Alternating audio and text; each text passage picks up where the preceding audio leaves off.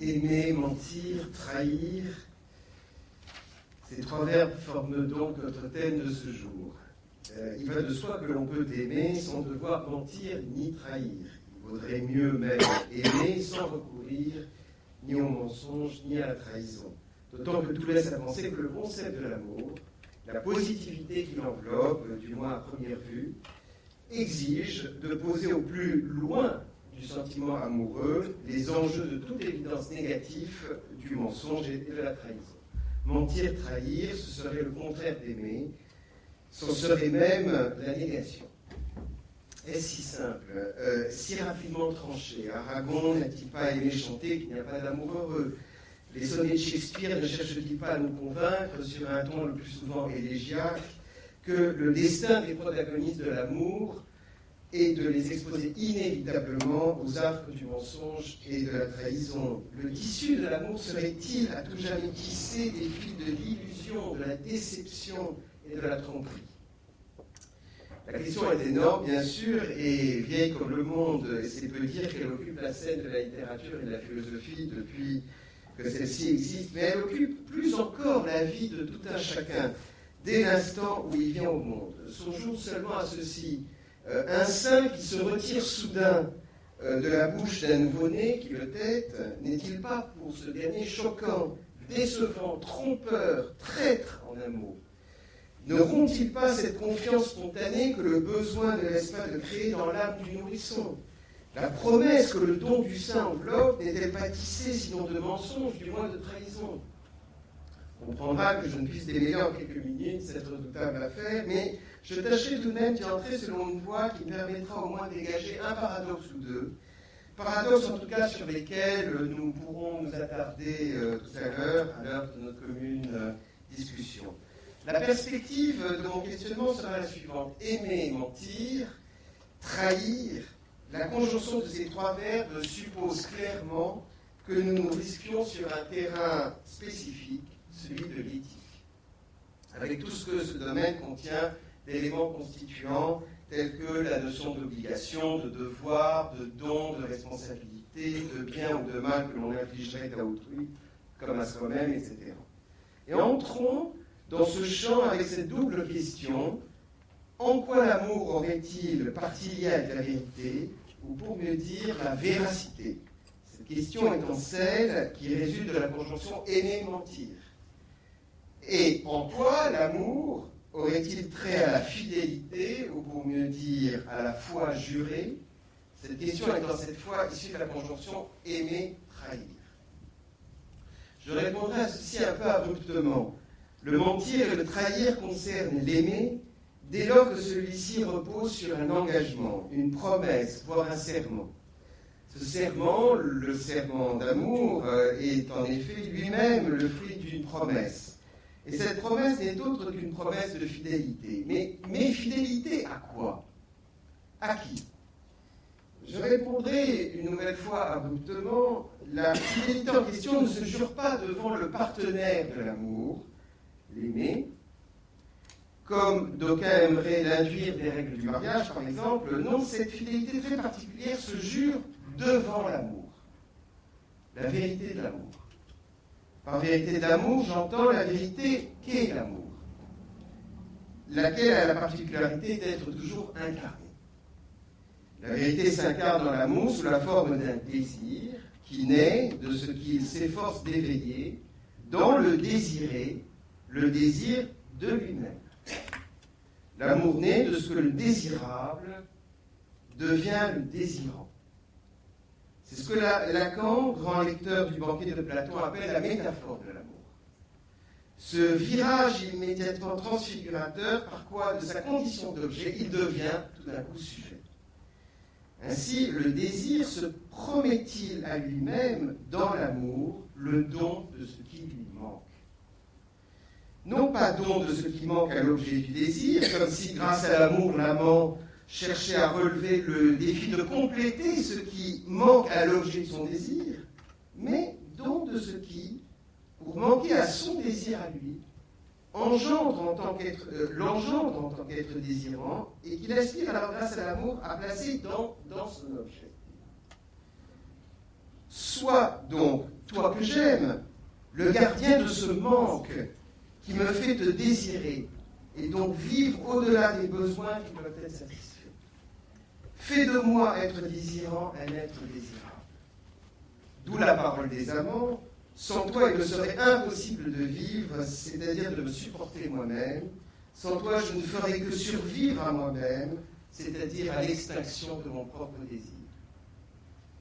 Dans ce jeu de placement du manque de soi dans l'autre, qui soutient les ressorts de l'amour, une dette est toujours posée. Elle est posée par le don du manque qui donne existence au désir. Le don que tu me fais, le propre don de ton manque à être, c'est par là que tu te donnes à moi. Ainsi, tu me, fais don de ce qui t'est en vérité le plus cher, de ce qui est le plus toi-même. Tu me donnes le manque d'où s'engendre le désir qui te définit toi entièrement. Autrement dit, en m'aimant, tu me fais don de la vérité de ton désir. Et ce don de vérité que je reçois de toi, je le reçois en pensant qu'il faut bien que je te rende quelque chose en échange, quelque chose du même prix. Quoi? Si tu me donnes une vérité, celle de ton désir, qui n'est autre que ton propre manque à être, je te dois aussi en retour une certaine vérité. Autant dire, je te dois sinon la vérité de ton désir, sauf en cas d'amour réciproque, du moins la véracité quant au désir que j'éprouve c'est seulement en étant véridique dans mes sentiments que je me montrerai digne du don que tu m'as fait en aimant. Ce don d'amour qui, par définition, demeurera à jamais sans mesure. Voilà comment le don d'amour ouvre chez son donateur une créance infinie, une dette sans contenu déterminable. Et cette dette, il est comme, euh, il est comme imposé de devoir l'acquitter sous la forme d'un serment de véracité. Si donc dans l'amour je me sens lié, ce n'est pas à l'autre à proprement parler, mais au don qu'il m'a fait de lui-même, plus exactement à la dette que ce don produit, à la créance qu'il ouvre. Telle est l'obligation quasi insensible qui entraîne toujours l'amour du côté de la foi jurée et du serment de véracité.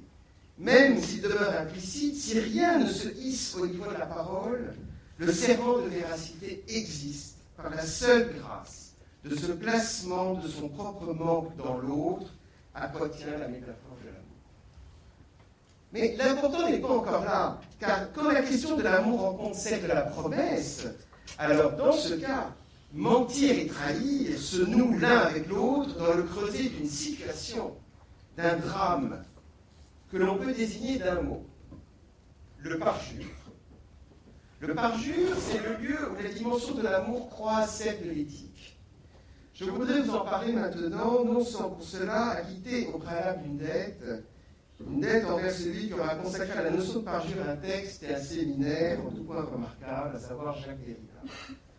Parjurer, c'est commettre une sorte de mensonge. C'est accomplir un faux témoignage. C'est tromper, soit en trahissant sa parole, soit en violant son serment de dire la vérité. Ce sens, c'est tromper la confiance que l'on voudrait que l'autre nous accorde quand nous lui disons quelque chose. Car tout ce qu'on lui dit se trouve toujours implicitement marqué du sceau de la vérité, sinon l'autre à qui l'on s'adresse n'aurait rien à y entendre. Comme explique Derrida, tout mensonge est un parjure, tout parjure implique un mensonge, l'un et l'autre trahissent une promesse, c'est-à-dire un serment au moins implicite, je te dois la vérité dès lors que je Or, dans l'amour, on parle. Mieux, euh, on, peut, on ne peut faire autrement que de déclarer son amour. Non seulement on fait toujours l'amour en parlant, mais il arrive que cette parole renouvelle sa toute première déclaration d'amour, celle qui a scellé le serment de véracité des, amants. Il n'est pas un, un, mot dit à l'autre qui n'entende pas témoigner à sa façon, plus ou moins directe, plus ou moins grave, de la réalité de son amour. C'est dire que le serment d'amour se tient comme tapis derrière toute déclaration d'amour. Ce serment disant chaque fois, je te dois la vérité quant à l'amour que je te déclare ici et maintenant. C'est cet engagement tacite quant à l'amour que je te. Euh, c'est cet engagement tacite à dire la vérité, à faire de sa déclaration d'amour une vérité, qui arme la confiance dont se témoignent les amants. Et cela indépendamment de sa possible traduction ultérieure, car ce, n'en est jamais qu'une traduction ultérieure en termes de je te serai fidèle, je n'aimerai personne d'autre que toi, tu es la seule avec qui je désire faire l'amour, etc. Ce que j'appellerais le serment d'origine est donc celui qui procède d'une déclaration d'amour originelle. Je ne te trompe pas en te disant que. Mais dans ce cas précisément, que veut dire par jurer Cela signifierait se rendre capable d'un faux serment. Comme je l'ai laissé entendre, le serment repose sur une promesse dont le serment exprime le caractère obligatoire ou contraignant. Quelle est donc cette promesse? Je l'ai dit, la promesse de se montrer digne du don qui m'a été fait, parce que c'est à lui en définitive, c'est à ce manque qui m'a qui, été donné par l'autre, comme le mien, que je dois d'être le désirable que je le serment qui procède de la promesse est par conséquent celui d'éviter le parjure, d'éviter de tromper celui qui m'a fait le don de son amour, qui est, celui de mon désir. Or justement, parce que nous sommes d'abord et surtout des êtres temporels, des êtres dont l'être s'inscrit dans le temps au point d'être le jouet du temps lui-même, l'engagement à la véracité doit pouvoir s'étendre à tout ce temps dans lequel l'amour si dur continue de s'éprouver.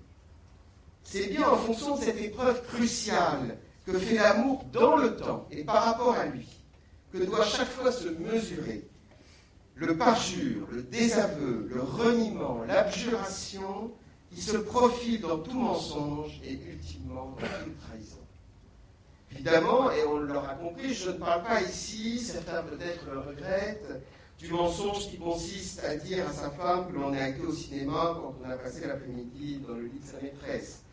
Non, je, parle de toute autre chose. Je parle du fait que la signification structurelle du serment d'amour, c'est-à-dire de la parole donnée à l'autre comme parole de vérité, témoignant de la réalité présente du sentiment éprouvé à l'instant même où cette parole est dite, que cette signification, donc, consiste pour reprendre les termes de à s'engager à ne pas se laisser affecter par le temps, à rester le même au moment B, quoi qu'il arrive, que celui qui jure antérieurement au moment A.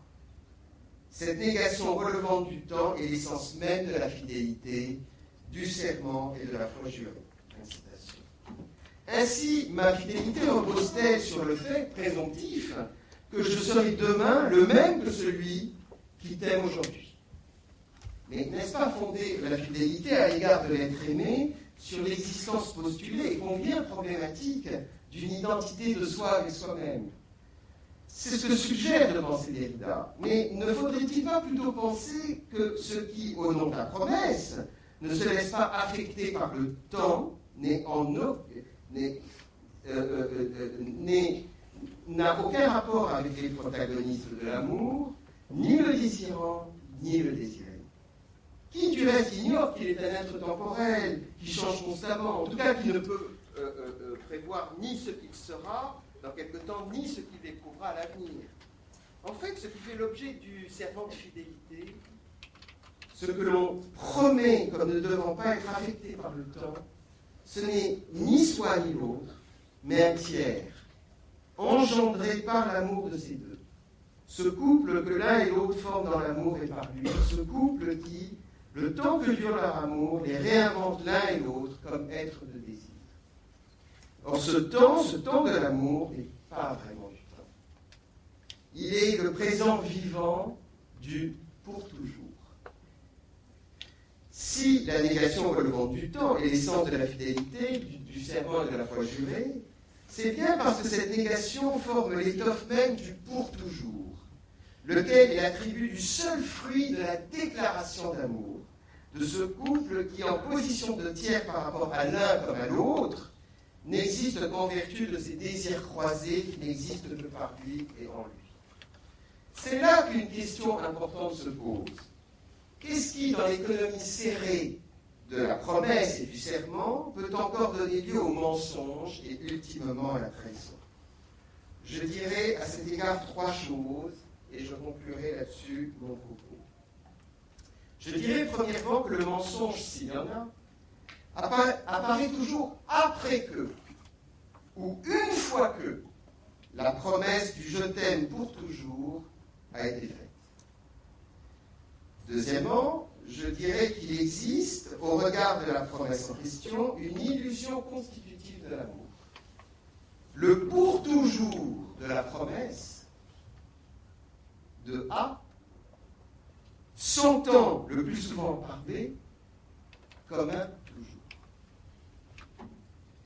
C'est alors que ce dernier considère le présent vivant de l'amour comme un présent constant.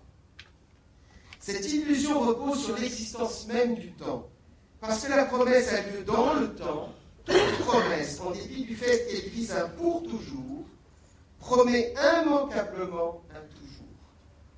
Évidemment trompeur, puisqu'il se tient aux antipodes du pour toujours. En ce sens, la promesse apparaît comme étant toujours déjà de l'ordre du mensonge, de la tromperie.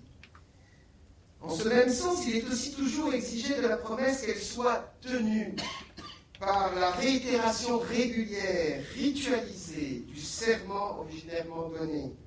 Dis-moi que tu m'aimes, est-ce que tu m'aimes toujours, etc.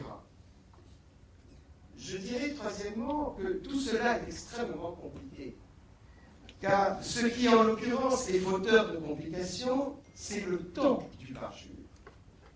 En effet, de deux choses Ou je mentais quand je déclarais originellement mon amour, parce que je savais déjà que le pour toujours enveloppé dans mes déclarations ne pouvait pas s'accommoder d'un toujours, celui auquel l'autre, en revanche, pouvait peut-être croire en s'illusionnant quant à ma déclaration, ou je n'ai pas menti en déclarant originellement mon amour, ayant été fidèle à mon serment de véracité, mais il se trouve que depuis, j'ai changé, je n'éprouve plus d'amour.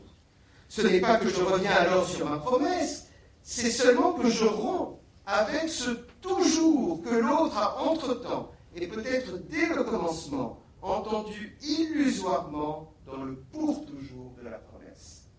Je romps donc non pas avec mon serment de, véracité, mais avec l'illusion que ma déclaration d'amour originelle avait possiblement suscité. Et cela, je le redis, parce que j'ai entre-temps changé et parce que mes sentiments envers l'autre ont changé.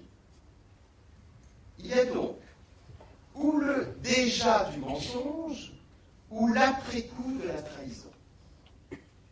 Et toujours entre les deux, la fabrique d'une illusion, qui consiste à recevoir le pour toujours de la promesse comme s'il s'agissait d'un toujours de la déclaration. L'illusion du toujours que suscite la promesse, à quoi tient-elle en dernier ressort Autrement dit, qu'est-ce qui, au moment de la déclaration d'amour, donc de la promesse d'un pour toujours, nous fait oublier que le changement arrivera un jour ou l'autre? Je répondrai aussi abruptement que les autres fois, parce que le temps nous est compté, je répondrai rien d'autre que la nature même de l'amour. Car enfin, comment doit se définir l'amour? Pour qu'il inclue juste dans son concept l'idée de promesse, de foi jurée, de serment de, de véracité Je l'ai dit, il doit être défini comme un don. Le don fait au désir de son propre manque comme étant venu de l'autre, comme apporté par l'autre, parce que toujours déjà transposé dans l'autre. Un don qui n'est jamais sans susciter un sentiment de dette. Mais renversons maintenant la question. Pourquoi faut-il en passer par la promesse, la foi jurée, le serment, l'engagement, quand il s'agit d'amour? Si je renverse la question, c'est parce qu'en vertu de ce renversement, la trahison va, en fait complètement changer de sens.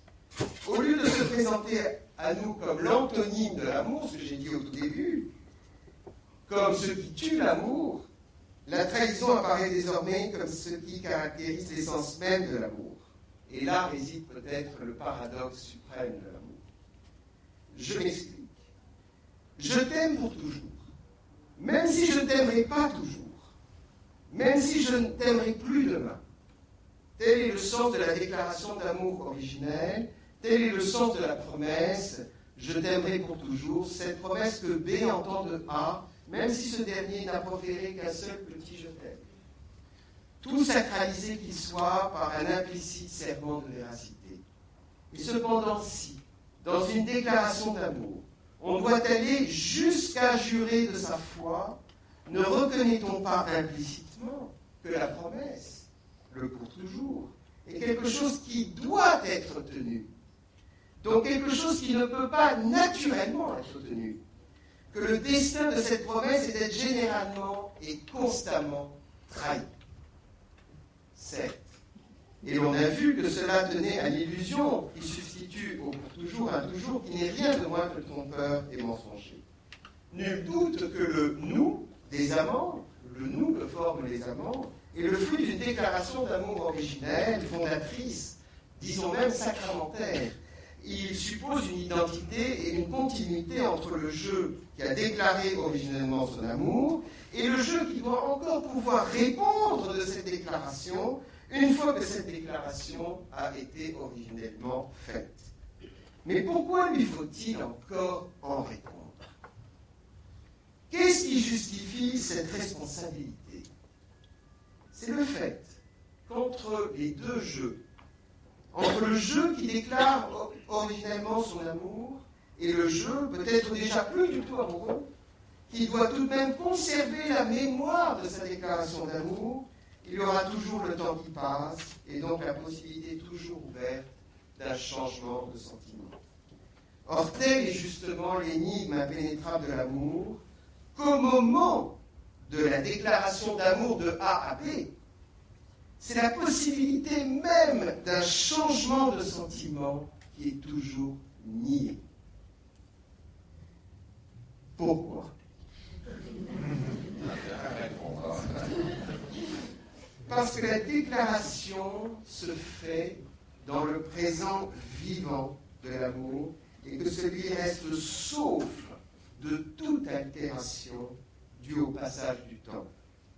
Et euh, si bien que la déclaration se voit toujours faite au nom d'un toujours. C'est fatal. Autant dire que la déclaration d'amour se fait toujours devant l'éternité. Une éternité postulée à laquelle tout du moins on aspire. Et, et par éternité, je n'entends pas cette durabilité constante que suggère une phrase comme Je t'aimerai toujours, mais tout différemment, cette absolue sortie hors du temps que vise idéalement le Je t'aime pour toujours. D'ailleurs, on remarquera que la première phrase Je t'aimerai toujours est au futur. Et c'est en ce sens que la promesse est elle-même illusoire, mensongère ou trompeuse, car nul ne peut prévoir l'avenir. Alors que la deuxième phrase, je t'aime pour toujours, est au présent. Elle est vraie de cette vérité dont s'enveloppe l'expérience de l'amour quand il s'éprouve chaque fois, ici et maintenant. Mais ne doit-on pas reconnaître également que pour conjurer cette inéluctable tromperie ou mensonge, c'est-à-dire pour jurer que le parjure de la promesse illusoire du toujours n'aura pas lieu, ou plutôt qu'il n'a pas toujours déjà eu lieu, il est toujours besoin d'un serment, d'un engagement solennel, sacral, sacramentaire. Telle est en effet la véritable raison d'être du serment de véracité, quand il se trouve être dûment prononcé. Mais telle est aussi sa folie, car il est dément de vouloir jurer que l'abjuration n'aura pas lieu, alors même qu'elle a toujours déjà eu lieu. Nul ne peut raisonnablement s'engager à, assurer la pérennité d'un toujours. La nécessité du serment de véracité consiste dans le fait que l'abjuration de la promesse, le parjure, a toujours déjà eu lieu dans la promesse même quand elle suscite l'illusion du toujours, mais que c'est précisément ce toujours déjà que nous oublions dès lors que nous aimons. L'amour a ceci de particulier qui nous fait oublier que nous sommes les jouets d'une illusion qui nous conduit à prendre le pour toujours pour un toujours. Il nous le fait oublier en nous faisant croire à l'impossible. Car il est impossible que le pour toujours puisse se mesurer à l'aune d'un toujours. En ce sens, l'amour nous fait croire que nous pouvons, grâce à lui, faire fi de la réalité du temps et de ce qu'il transforme. La multiplicité des temps, des instants, leur essentielle discontinuité, l'interruption sans merci que le temps inscrit en moi L'amour, en effet, jure de faire mentir les lois de la nature, celles qui placent l'ensemble des phénomènes dans les dépendances insurmontables de l'espace et du temps. Adossé à une première promesse où il y va pour toujours, l'amour nous fait subrepticement promettre l'impossible à tenir, à savoir le toujours. Certes, les promesses de cet ordre n'engagent que ceux qui les écoutent, et c'est justement de cette écoute-là que naît chaque fois l'illusion de l'impossible, l'illusion du toujours. Mais pour autant qu'il déroge au temps par la promesse du pour toujours, l'amour se présente également comme la promesse de l'impossible. Et c'est ce qui fait que rien ne le vaut. Il échappera même à tout jamais à toute dévalorisation. Alors pour finir, si on devait retenir de ce que j'ai dit quelque chose, je dirais ceci. C'est dans l'écart temporel entre le déjà du mensonge et l'après-coup de la trahison, c'est dans cet écart de temps qui donne son site à l'illusion d'un toujours subrepticement venu recouvrir le pour toujours inhérent structurellement à la déclaration d'amour originel, c'est là, dans cet entre-deux de la promesse, que les deux verbes, mentir et trahir, en viennent à se nouer l'un avec l'autre, et qui se distinguent également l'un de l'autre dans le rapport au troisième verbe, aimer.